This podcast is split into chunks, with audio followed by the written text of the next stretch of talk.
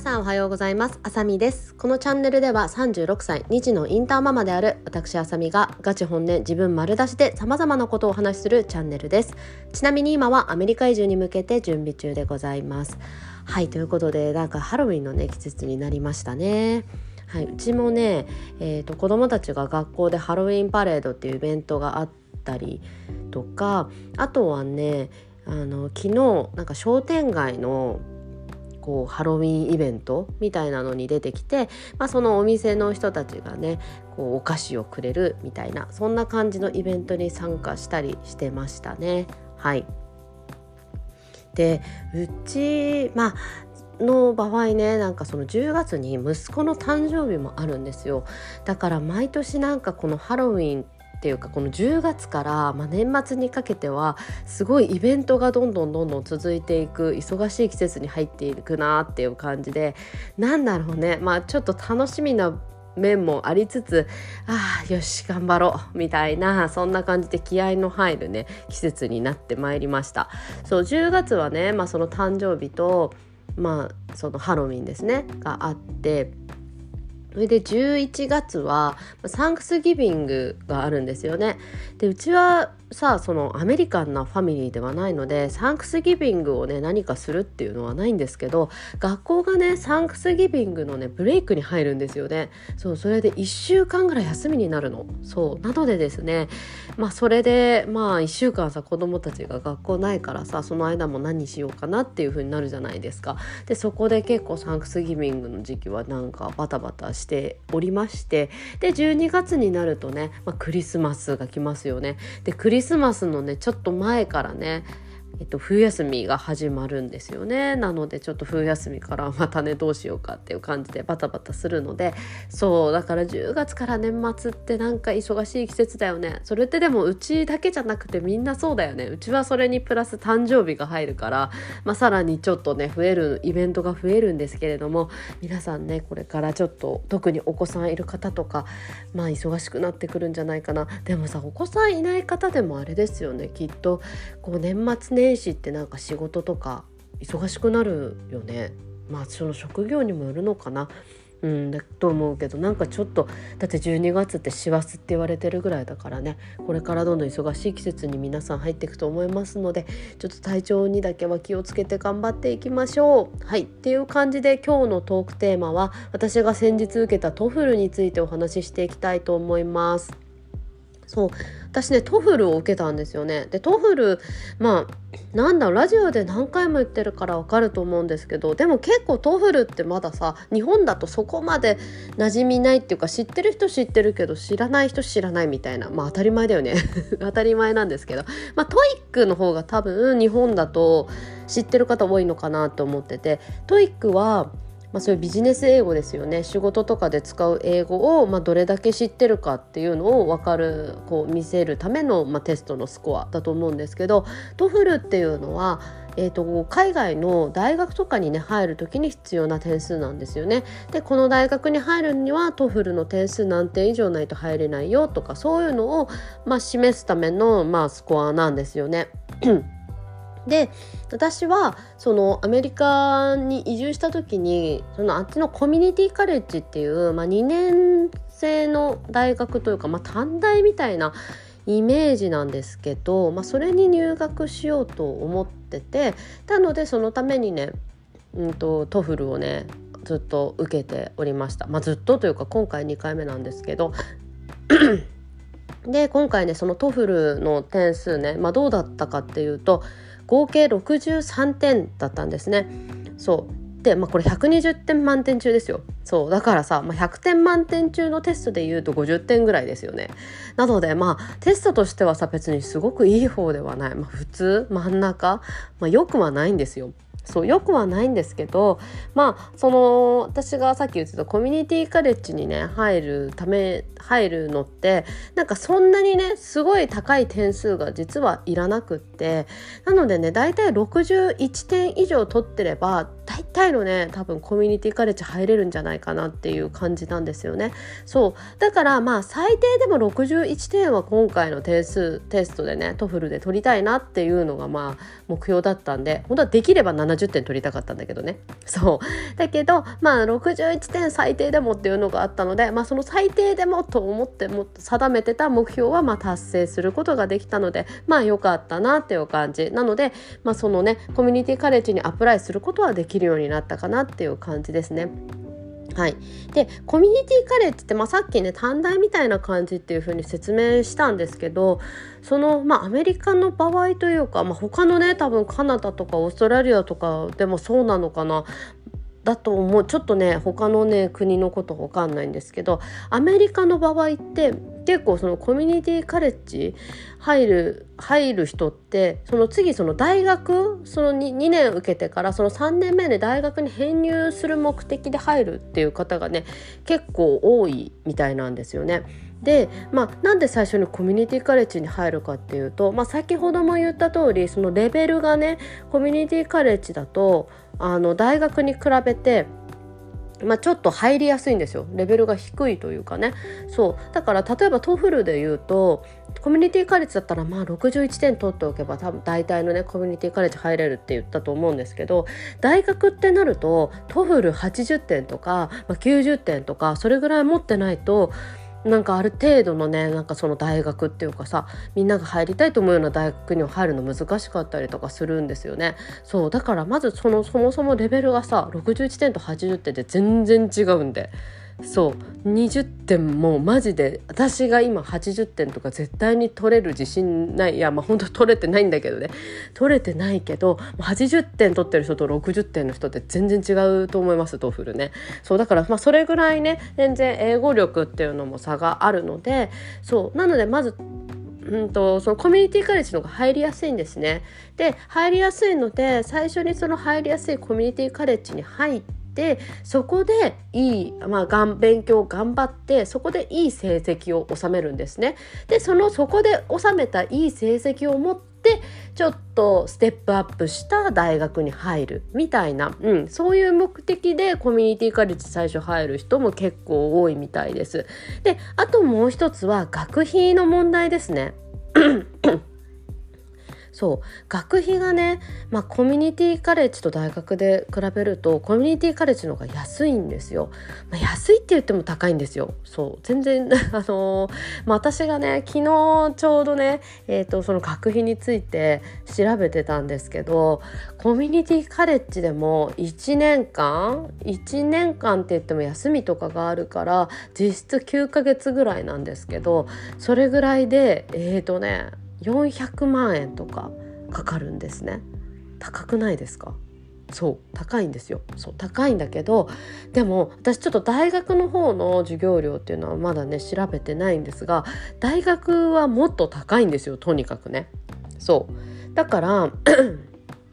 そう。なので、まあ、コミュニティカレッジもそんな安い高い安い方ではないんですがさらに大学の方が高いのでその最初の2年間だけコミュニティカレッジに入ってお金をまあセーブするというかうん、セーブしてその3年目から大学に入って3年4年の分は大学の、えー、授業料を払うっていう風にするとさその最初の2年間のから最初1年から4年までずっと大学の学費払うより安くなるじゃないですか。そうなのでそういう目的でコミュニティカレッジ入るっていう人も結構いるみたいですね。実際ねコミュニティカレッジのホームページとか見てるとそれを売りに売りにというかちょっと最初のね2年間は学費をセーブしましょうしていきましょうみたいな感じでこう積極的にね生徒を入れようとしてる学校もあるぐらいですね、うん、やっぱりそういう目的でコミュニティカレッジ使う人多いみたいですね。だから基本的にはこう次大学に入るために、まあ、コミュニティカレッジにまず最初入るっていうパターンが結構多いっぽいですねどうやらね。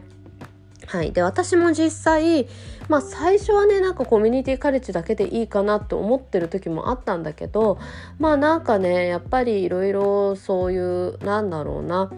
こう質の高いさあのなんていうの教育を受けるっていうことはさすごくいいことだと思ってて、まあ、それをね自分の子供たちにもまあ、なるべく提供したいなってっていうふうに思って私は前まで頑張って働いてたんですけどねそうだから子どもたちにはそういうのさせたいと思っているのになんか自分のところはそういうのをセーブするっていうかさあんまりまあ自分はいいやと思って受けないのってまあどうなのかなっていうふうに思ってそれがいいと思ってるんだから自分も受ければいいじゃないですかっていうふうにただ単純に思ったんですよね。でやっぱりそういうさちゃんとまあねもちろんその大学にもよると思うんですけれどもしっかりとその勉強できる体制があるようなねね。そういうちゃんといい内容のね教育を受けれるような大学だともちろんその受けに来てる人たちの意識も高かったりするからそういう人たちとの出会いもあったりとかさ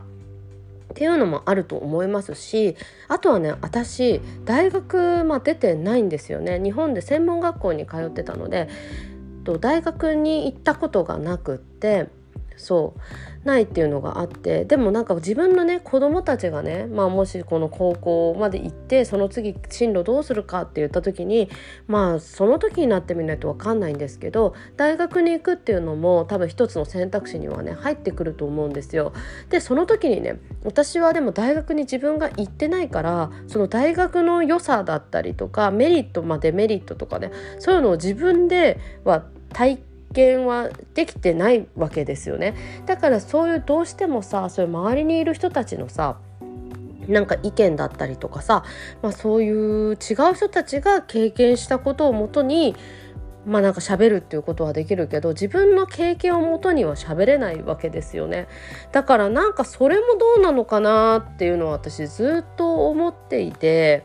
そう。だからさなんか結局その周りのね人をだから人によってもちろん違うからさなんかその人たちは良かったとしても自分がいいと思うかは分かんないじゃん。でもちろん自分がいいと思ったからといって子供たちがそれあのそれに当てはまるかももちろん分かんないんですよ。でも分かんないんだけどやっぱり子供たちにはなるべくこう自分の一つの意見としてそういうのをね伝えられたらいいなっていうのがずっとあったんですよね。そうだからこそなんか私自身もやっぱり自分が大学に行ってみる？行ってみて経験してみるっていうのはその子どもたちに対してもね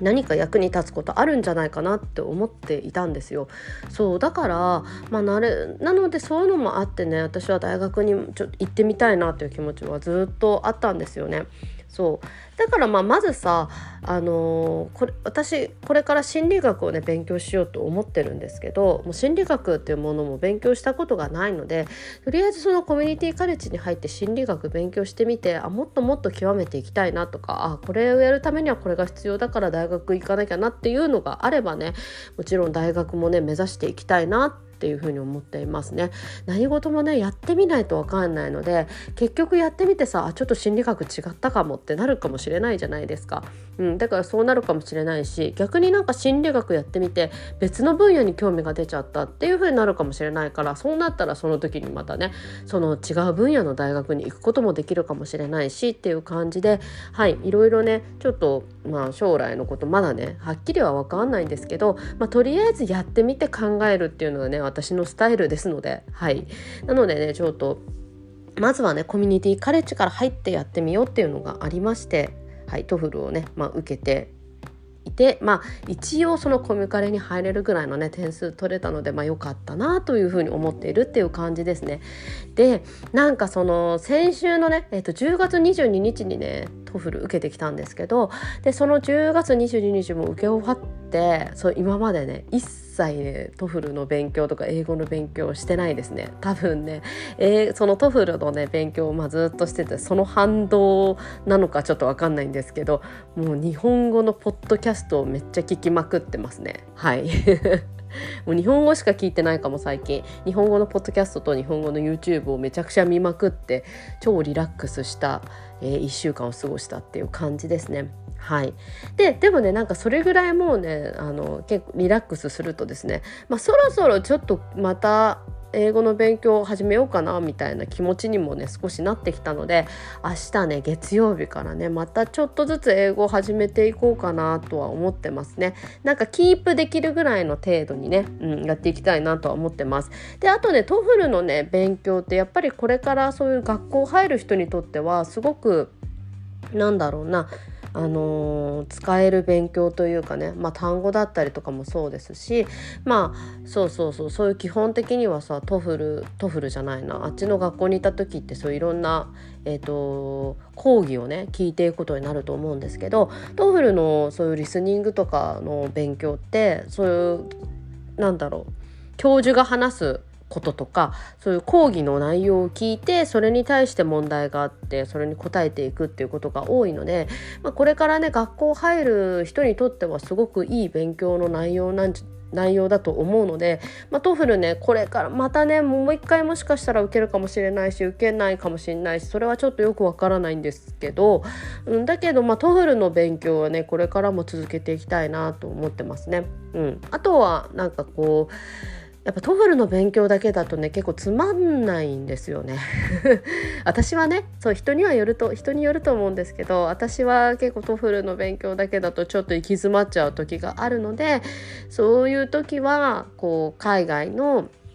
英語のドラマとかを英語の字幕で見てこう耳を英語に鳴らしたりとかちょっと分かんない単語あったら調べてみたりとかそういう感じでね、うん、なるべくこう日本にいながらでも英語力はね、まあ、下げないようにすっごく上げるっていうのまでいくと相当努力しないとダメだと思うのでちょっとそれが今私にできるかというと微妙なのですがまあできれば下がらない程度にねそう下がらない程度にアメリカとかまでね行って学校ぐらいに入れるようになれればいいかなとは思ってますね。はい。やっぱりさなんかね私ねツイッターでねをね今月始めたんですけどツイッター見てるとさ本当にすごいんですよ。その英語勉強してる系のアカウントの方も私結構見るんですけどみんなめちゃくちゃ努力してるんですよね。いや本当にすごいなと思って。だってなんか一日に普通に毎日56時間とか勉強してたりとかして56時間勉強するって結構すごくないですか？うん、だから相当英語が好きか、まあ、英語を絶対喋れなきゃあなんか英語をできるようにならなきゃいけない環境に置かれてるなんか切羽詰まってるかただただなんかストイックかって思ってすごいなと思ってます。それかまたは本当はやってないか。とまで思っちゃう。